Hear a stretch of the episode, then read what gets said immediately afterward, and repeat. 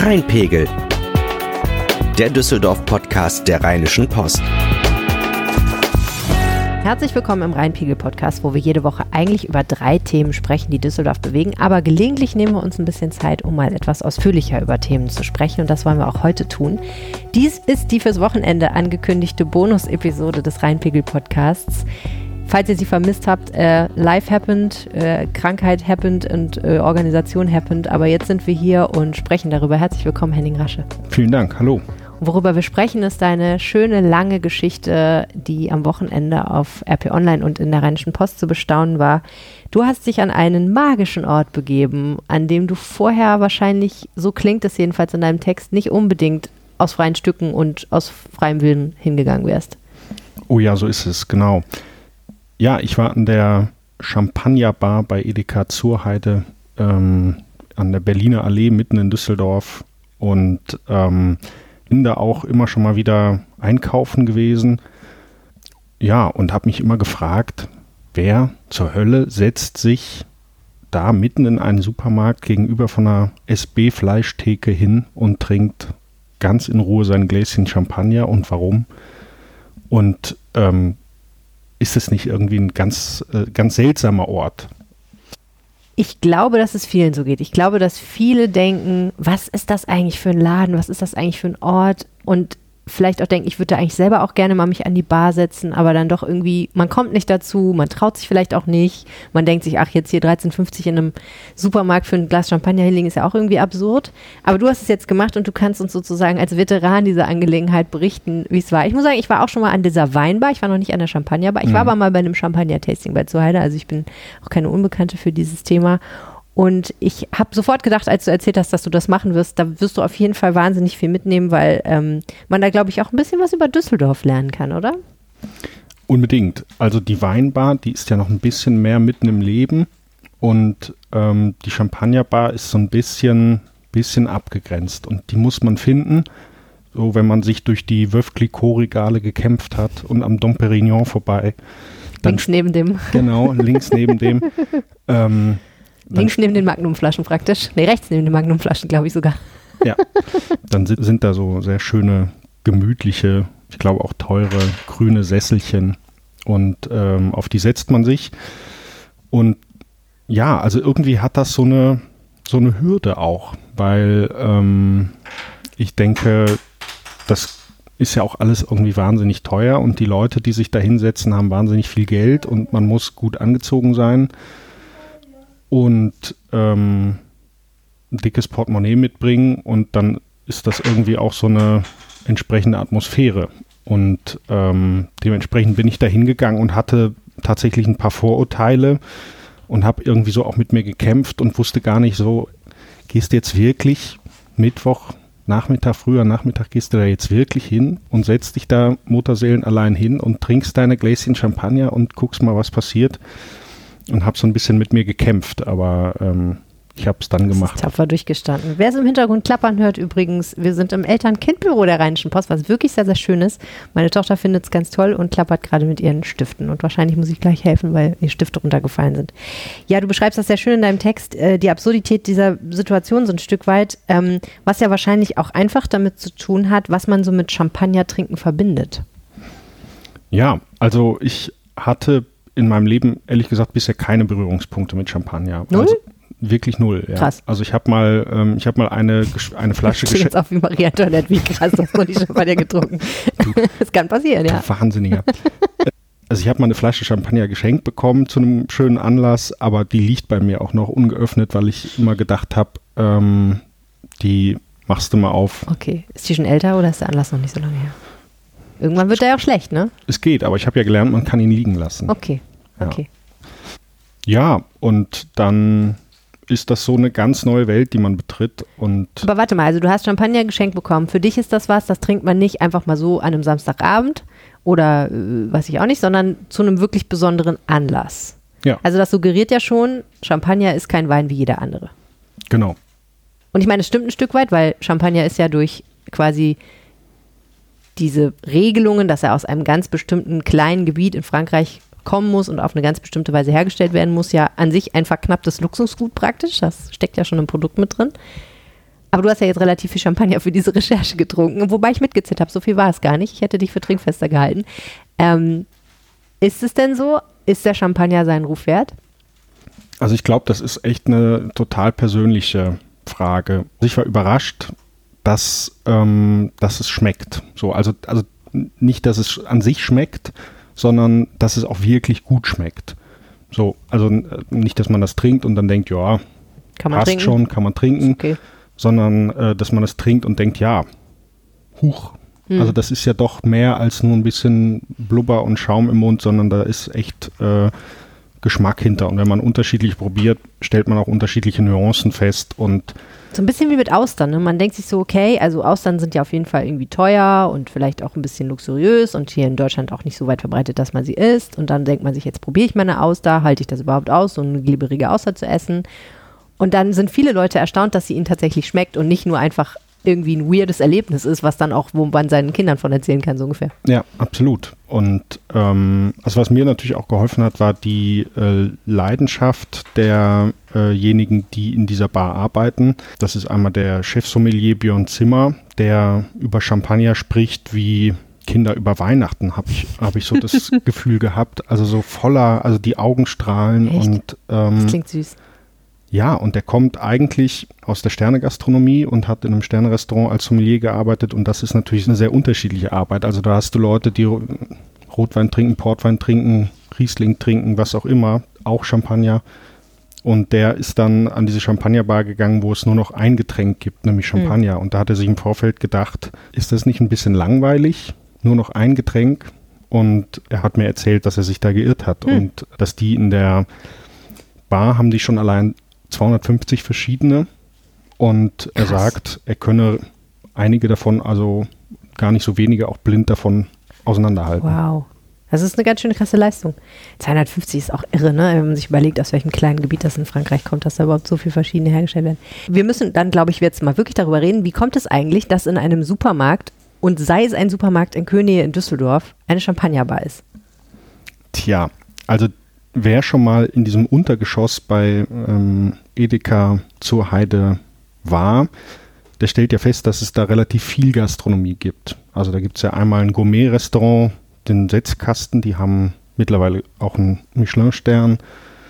Es gibt eine Mozzarella-Bar, es gibt ein Meat-Atelier, heißt es, glaube ich. Da kann man Mhm.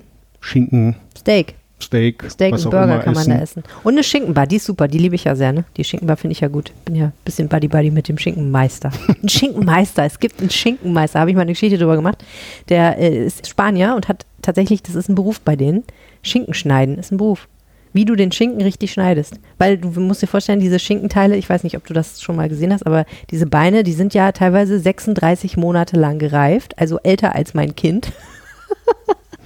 Und damit gehen die halt total respektvoll um. Das, was ich daran so toll finde. Ne? Die sagen halt, hier einfach mit der Maschine Scheiben runterhobeln und auf Brot legen mit Butter und so. Ein Salzgürkchen kommt nicht in Frage, sondern das musst du auf eine ganz bestimmte Weise schneiden, damit du ein ausgewogenes Scheibe hast, wo das Fett und das Fleisch in ganz bestimmter Weise harmonieren. Und dann musst du das auf eine bestimmte Weise essen, damit du wirklich das volle Aroma dieser langen Lebenszeit dieses Schweins, das auf der Iberischen Halbinsel durch irgendwelche Eichenwälder gelaufen ist und Eichen gefressen hat und kilometerweit gelaufen ist, damit es diese feine Marmorierung hat, Henning. Das musst du alles auf der Zunge dir zergehen lassen. Da schluckst du Terroir praktisch. Da sind wir ja praktisch schon beim Champagner, ne? So. Unbedingt. Naja, und ähm, diese Familie Zurheide, die ja einige Edeka-Märkte auch im Ruhrgebiet betreibt, in Bottrop und in Oberhausen, die sind einfach ein hohes wirtschaftliches, persönliches Risiko auch eingegangen, was ich tatsächlich auch beeindruckend finde, ähm, wenn man bedenkt, das hätte ja auch wirklich gut schiefgehen können. Also das ist ja schon eine Überlegung. Man sagt, ja, also 10 Meter oder 20, 30 Meter weiter steht das feuchte Toilettenpapier und 100 Meter weiter der Kochschinken ähm, abgepackt und ähm, in dieser Atmosphäre, da bringen wir jetzt richtig gute Gastronomie unter. Und äh, Zumal in einem Keller. zumal in einem Keller, ein wo, kein, wo ne? kein Tageslicht ist, Ja. wo nur Neonlicht herrscht und da eine Atmosphäre zu schaffen, in der man sich auch als Skeptiker wie ich ähm, tatsächlich auch wohlfühlen kann, ähm, das finde ich schon einigermaßen spektakulär auch. Ja, das stimmt. Okay, nun warst du da. Du hast dich überwunden, hast dir eine FAZ geschnappt zur Tarnung, damit keiner merkt, dass du in Wirklichkeit gar kein Champagnertrinker bist. Bis ins Untergeschoss gefahren, hast noch eine Runde gedreht und dann schließlich den Gang angetreten. Du hast dich da hingesetzt, schön am 4 Uhr nachmittags, was eine gute Zeit für Champagner ist, wenn du mich fragst. Die beste. Die ja. beste, klar. Nur es war leer, ne? Es war nicht so voll am Anfang.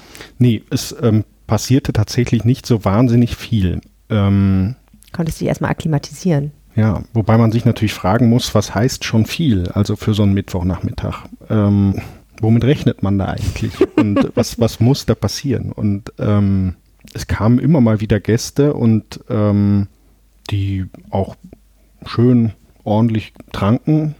Ähm, aber es, es war jetzt nicht so, dass, dass man sich da irgendwie Na gut, es gab keine Kneipenschlägerei. Genau, es gab keine Kneipenschlägerei, komischerweise. Komisch, Ja. Aber wer kommt denn dahin? Wer sitzt da? Was sind das für Leute? Weil, ich meine, man muss ja ehrlich sagen, Champagnerbar in einem großen Supermarkt in Düsseldorf, Klischee-Matsch. Also da, da habe ich ja schon Bilder vor Augen, wer da kommt. Also ich war, also ich war insgesamt zweimal da und ähm, es war zwar beide Male ein Mittwoch, aber ähm, ich habe festgestellt und das bestätigen die Betreiber mir auch, die dann natürlich möglicherweise ein Interesse daran haben, das auch so zu äh, erzählen, aber es war auch tatsächlich mein Eindruck, dass es relativ gemischt ist. Hm. Also du hattest ähm, da die Runde aus Businessleuten, die nach der Messe, die wahrscheinlich auf der Messe, ich weiß gar nicht, was da war für eine Messe, ähm, die da wahrscheinlich irgendwelche guten Deals gemacht haben. Ich glaube, äh, die Einzelhandelsmesse war. Genau. Mhm. So. Ähm, und die haben da wahrscheinlich irgendwelche guten Deals gemacht und haben gesagt, so jetzt trinken wir noch ein Gläschen Champagner, weil das war ein guter Geschäftstag. Ja, aber glaube, we- weißt du, warum die auch da sind? Ich habe nämlich so eine Gruppe auch irgendwo in einem, in einem DM beobachtet. Die, die gucken sich auch Läden an. Ja, auf also jeden ich Fall. vermute, die kommen auch dahin, weil sie mal gucken wollen, wie funktioniert Einzelhandel woanders. Und das ist ja ein total spannendes Einzelhandelskonzept letztendlich. Ja, auch relativ einzigartig. Also das muss man ja auch sagen. Naja, vor allen Dingen, wenn du erstmal ein, zwei Champagner in der Rübe hast, Ja, dann kaufst du natürlich das teurere feuchte Toilettenpapier. Unbedingt. Also ich jedenfalls. Ich festgestellt an der Weinbar. Da ist man dann großzügig und denkt sich, hey, hier rosaner Gin, den brauche ich. Unbedingt, genau. Unbedingt.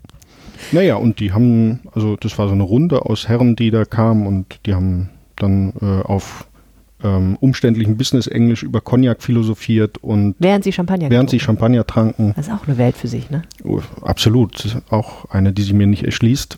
Und ähm, die tranken zwei Gläschen, gingen dann wieder und dann kam irgendwann ein, ein Herr, ich glaube, äh, ohne ihm zu nahe treten zu wollen, der schon eher in unsere Klischeevorstellungen passt, ähm, in so einem teuren Stoffsacko grau und ähm, der dann da seine, seine Begleitung empfangen hat, die ähm, wenig Worte brauchten, aber viel Körperkontakt und das war sehr eindrucksvoll. Die haben geknutscht. Ja, ja, sehr, Okay. also sehr laut und sehr lang. Laut? Laut, ja. Okay, wie macht man das denn? Ja, krass. Das sieht man auch nicht mehr so oft heutzutage, ne? Nee, auch so hemmungslos. Also, ähm, Aber nach, vor dem Champagner, nicht nach dem Champagner. nee, vor. Ach so, ja. okay, Ja, ja, interessant. Also es war so Standard bei denen. offensichtlich. Okay, das ist ja auch interessant, ne? Man verbindet ja mit Champagner trinken so, sagen wir mal, Leute, die Manieren haben.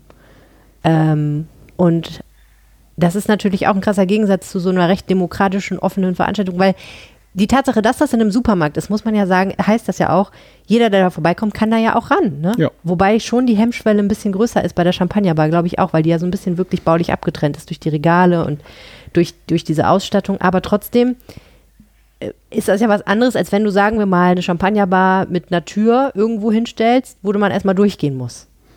Das stimmt. Also ich habe ja bei solchen ähm, Veranstaltungen immer Angst, wenn ich da hinlaufe, dass mich einer anspricht und ich dann was kaufen muss. So, Mhm. weil ich das Gefühl habe, okay, der möchte, der, der berät mich jetzt und jetzt muss ich Mhm. was kaufen hier.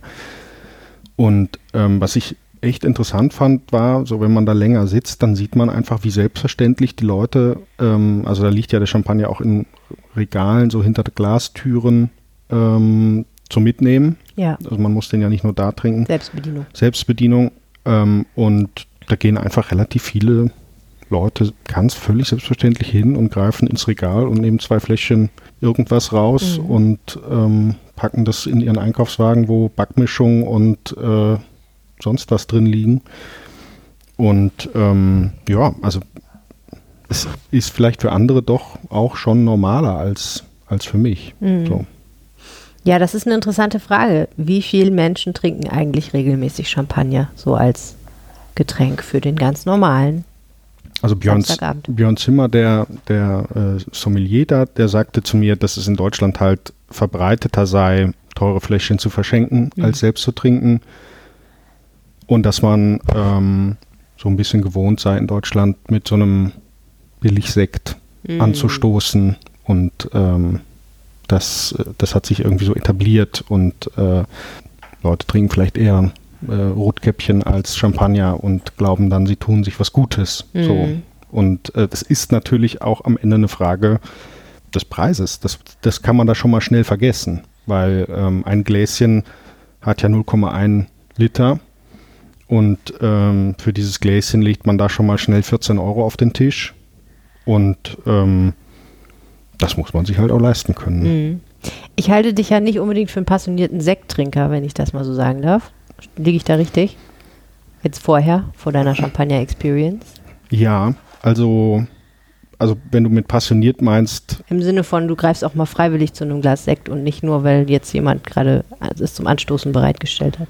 also ich bin tatsächlich so, also Sekt gibt es eigentlich nur zu einem nur zu einem Anlass. Ja. Aber du trinkst schon Sekt, also hast nichts gegen Sekt mit anderen Worten. Nee, ich habe nichts gegen Sekt, aber durch diverse Besuche an der Mosel ähm, habe ich auch irgendwie meine Vorliebe für, für guten Sekt, wenn ich das mal Ja. so sagen darf, Winzerlekt. entdeckt. Wie Ja. so schön heißt in Deutschland, wo jeder Sekt vom Winzer letztendlich kommt, aber ja. Nee, ich, also meine Frage zielt darauf ab, da du ja jetzt äh, die süßen Perlen des Champagners auf der Zunge hattest, ist denn der Preis eigentlich aus deiner Sicht gerechtfertigt? Tja, also das ist eine schwierige Frage. Also ähm, es gibt ja auch Flaschen, die kosten 35 Euro, sagen wir mal. 30, 35, 40 Euro. Dafür gibt es ja auch da Champagner. Und das ist natürlich für eine Flasche relativ viel Geld. Aber das ist dann schon auch ein sehr gutes Getränk. Das muss man natürlich auch sagen. Also wenn man jetzt äh, eine Party feiert ähm, mit weiß ich nicht wie vielen Gästen, dann kann das, glaube ich, ein bisschen ausufern. Aber wenn man sich das so mal zu zweit oder zu dritt oder wie auch immer zu vierten Fläschchen teilt, dann ist das schon, dann geht das wahrscheinlich, weil das Mhm. ist natürlich pure Handarbeit. Also man darf das ja nicht ins Verhältnis setzen zu, zu einem Rotkäppchensekt, Mhm. ähm, wo einfach sehr, sehr viel industriell produziert wird, wo ähm, Maschinen arbeiten und die in der Champagne haben halt ein 200-seitiges Handbuch, wie sie diesen Champagner produzieren dürfen und ähm, das ist halt fast ausschließlich Handarbeit Mhm. und ähm, das hat natürlich seinen Preis. Ja. Wir haben noch gar nicht erklärt, dass diese Champagnerbar ja gar nicht von den Zurheides selber betrieben wird, sondern von zwei Champagner-Verrückten. Nicht nur jedenfalls. Also ähm, das ist so eine Kooperation zwischen Zurheide und dem Champagner Club. Und der Champagner Club wird betrieben von Corinna Dosch und Raphael Mittmann, die ähm, eigentlich im Hauptberuf eine Kommunikationsagentur in Düsseldorf führen, unter anderem für Zurheide arbeiten, aber wahnsinnig passionierte Champagnertrinker und Kenner geworden sind. Die haben sich da irgendwie reingefuchst und ähm, damit angefangen, wenn sie irgendwie einen guten Arbeitstag hatten, sich äh, Champagnergläschen zu gönnen und ja, haben da irgendwie so eine Leidenschaft entwickelt und reisen regelmäßig in die Champagne und holen da Champagner direkt von den Winzern und lernen die Winzer auch kennen und haben da jetzt mittlerweile auch sehr gute Kontakte. Naja, und die haben dann einen Champagnerclub gegründet und das klingt natürlich für sich genommen auch schon wieder High Class. ja, absolut und ähm, bisschen skurril auch. Aber das da darf man sich jetzt nicht wie einen Verein vorstellen, wo die Leute sich irgendwie ähm, zu irgendwelchen seltsamen, skurrilen Treffen auf, auf Schlösser zurückziehen, sondern ähm, das ist eine, ja, eine Interessengemeinschaft. Die beiden Betreiber fahren quasi in Champagner und holen Champagner und ähm, schicken den dann an ihre 150 Mitglieder und die freuen sich dann darüber, dass sie nicht selber hinfahren müssen, aber trotzdem ein außergewöhnliches Tröpfchen da bekommen. Hm. Sehr spannend. Was ist nun dein Fazit dieser Geschichte? Was hast du über Düsseldorf gelernt? Naja, also Düsseldorf ist ja eine Stadt, die irgendwann mal mit Vorurteilen schon auch überzogen wird und wo man denkt, ja klar, die Königsallee und ähm, bei Louis Vuitton stehen sie montags morgens schon Schlange, um da irgendwie ein Handtäschchen für ein paar hundert Euro zu kaufen oder ein paar tausend, ich, ich weiß es sagen, nicht. wenn es 100 wären. und es ist alles so ein bisschen schickimicki. Und ähm, dann gibt es da auch noch eine Champagnerbar in einem Supermarkt und na klar. Und äh, irgendwie lädt das so auf den ersten Blick ein, dass, dass man denkt, okay, alle Klischees werden wieder bestätigt. Also mein Eindruck ist oft ja auch, wenn man auch mit Düsseldorfern spricht und mal einen Blick hinter Klischees wagt, dass es so schlimm gar nicht ist und dass, ähm, dass es manchmal auch nur so einen Schein hat und ähm, da aber in Wahrheit auch manchmal einfach Leute sind, die, die lebensfroh sind, die Interesse haben an guten, guten Produkten und natürlich ist das manchmal auch ein bisschen lustig so, aber die Ernsthaftigkeit, mit der das betrieben wird, finde ich dann auch schon, schon irgendwie rührend. Und da muss man dann irgendwie, so wie ich selber mit Vorurteilen gekommen bin, muss man, glaube ich, auch ab und zu mal sehen, ähm, dass man sich mit Dingen auch mal auseinandersetzen darf und dann feststellt, okay, also irgendwie meinen die das brutal ernst und hier setzt sich offensichtlich auch ab und zu mal ein Student hin und trinkt ein Glas und so seltsam einem das vorkommen mag, aber so ist es. Wirst du wieder hingehen? Sehr gute Frage. Ich würde es nicht ausschließen, aber ich habe es jetzt äh, noch nicht geplant. So, also weil da auch wieder in meinem Kopf irgendwie die Frage ist, ähm, zu welchem Anlass würde ich da hingehen? Also ich würde mich jetzt nicht einfach nochmal an einem Mittwochnachmittag da hinsetzen. Warum eigentlich nicht? Vielleicht, äh, ja, das ist so ein bisschen der, die preußische Erziehung. Ne? Also irgendwie, man muss was geleistet haben, um sich zu belohnen und ähm, Mach's am Freitagabend. Ja, das, das ginge schon eher. Beim Pizza isst man erst die Rand, weil erst kommt die Arbeit, dann das Vergnügen. Wirklich? Ja, so ein bisschen. Interessant. Ist das mein. Das ist dein Ethos. Ja. Okay, ich bewundere das, aber teile es nicht. ich habe das schon gemacht am Freitagnachmittag, äh, wenn ich noch eine Stunde hatte zwischen fertig mit der Arbeit und ich muss das Kind wieder sozusagen übernehmen, habe ich mich da hingesetzt und an die Weinbar, nicht an die Champagnerbar, muss ich sagen. Aber ich glaube, das mache ich auch demnächst mal an die Champagnerbar, weil ich das einfach so spannend fand, wer da rumläuft. Und da sieht man ja auch noch ein bisschen mehr. An der Weinbar ist ja man ja noch mehr mitten im Laden. Ja. Du hast von mitten im Leben gesagt, habe ich ein bisschen geschmunzelt, weil ich, ich finde, man ist mitten im Leben und mitten im Laden. Ähm, und kann die Leute einfach beobachten und denen auch zuhören, wenn sie erzählen. Und da sind dann totale Wein-Nerds dabei, aber auch ähm, ja, ganz normale Leute irgendwie, ne? Und das ist natürlich auch spannend. Und man kommt auch ins Gespräch, man ist ja in Düsseldorf. Ja, aber also Leute, die ähm, die Wissen vortäuschen, sind natürlich auch da. Ne? Das ja. ist ja auch immer interessant. Also, das ist auch sowieso das Unterhaltsamste von allem, wenn der, Sommelier so heimlich mit den Augen rollt. ja, ja, und die, die dann irgendwelche irgendwo aufgeschnappten Parolen wiedergeben, aber die dann auch nur so halb irgendwie an sich schon stimmen und zu dem Thema gerade überhaupt nicht. Ja. Und dann äh, haben die aber irgendwie die größte Ahnung, von denen man denkt, wo haben die sich ja. hierhin eigentlich verlaufen, ja. so und ja. was machen die hier? Und die hauen dann raus, äh, ja, das sind doch Noten vom roten Apfel und der Sommelier nickt zustimmt und aufmunternd. Ich bin, ich frage mich dann natürlich auch immer sofort im Umkehrschluss, was denken die über mich? Und ähm, Deswegen hatte ich mir eine FAZ mitgenommen. Ja, ja, ja, na klar, man, man denkt dann auch so, was, was wie represente ich jetzt hier sozusagen. Ja. Ich hatte auch meinen Einkaufswagen teilweise dabei, da liegen dann ja auch noch Sachen drin, die sehr viel über mich verraten. Großartig. Großartig. Und dann habe ich, neulich mal hatte ich die Situation, habe ich zu dem Sommelier gesagt, wissen Sie, ich weiß überhaupt nicht, was ich trinken will. Ich bin total verspannt. Ich bin total gestresst. Ich brauche irgendwie was, was mich runterholt, aber und vor allen Dingen nicht überfordert. ne, so eine Sachen, wo ich dann denke, so, ich könnte auch Rotkäppchen-Sekt trinken wahrscheinlich. Aber er hat mir einen super Wein empfohlen. Das hat er echt gut gemacht. Was hat er dir denn gegeben? Weiß ich doch nicht mehr. Ja, hätte, hätte ja sein können, dass du dir das dann aufgeschrieben nee, hast und n -n, gedacht so, hast, so. Nee, so, es wäre schön, wenn ich so organisiert wäre, aber ähm, nee. Aber, aber, weil ich auch denke, das war für diese Situation genau das Richtige, aber für die nächste Situation passt es wahrscheinlich nicht mehr. So. Ich, ich hatte auch ein totales Problem ähm, mit diesen Champagnernamen zu merken. Mm, weil das, so lang. Weil das alles so lang ist ja. und Blanc de Blanc, Blanc de Noir ja, und genau. so weiter. Und what the what?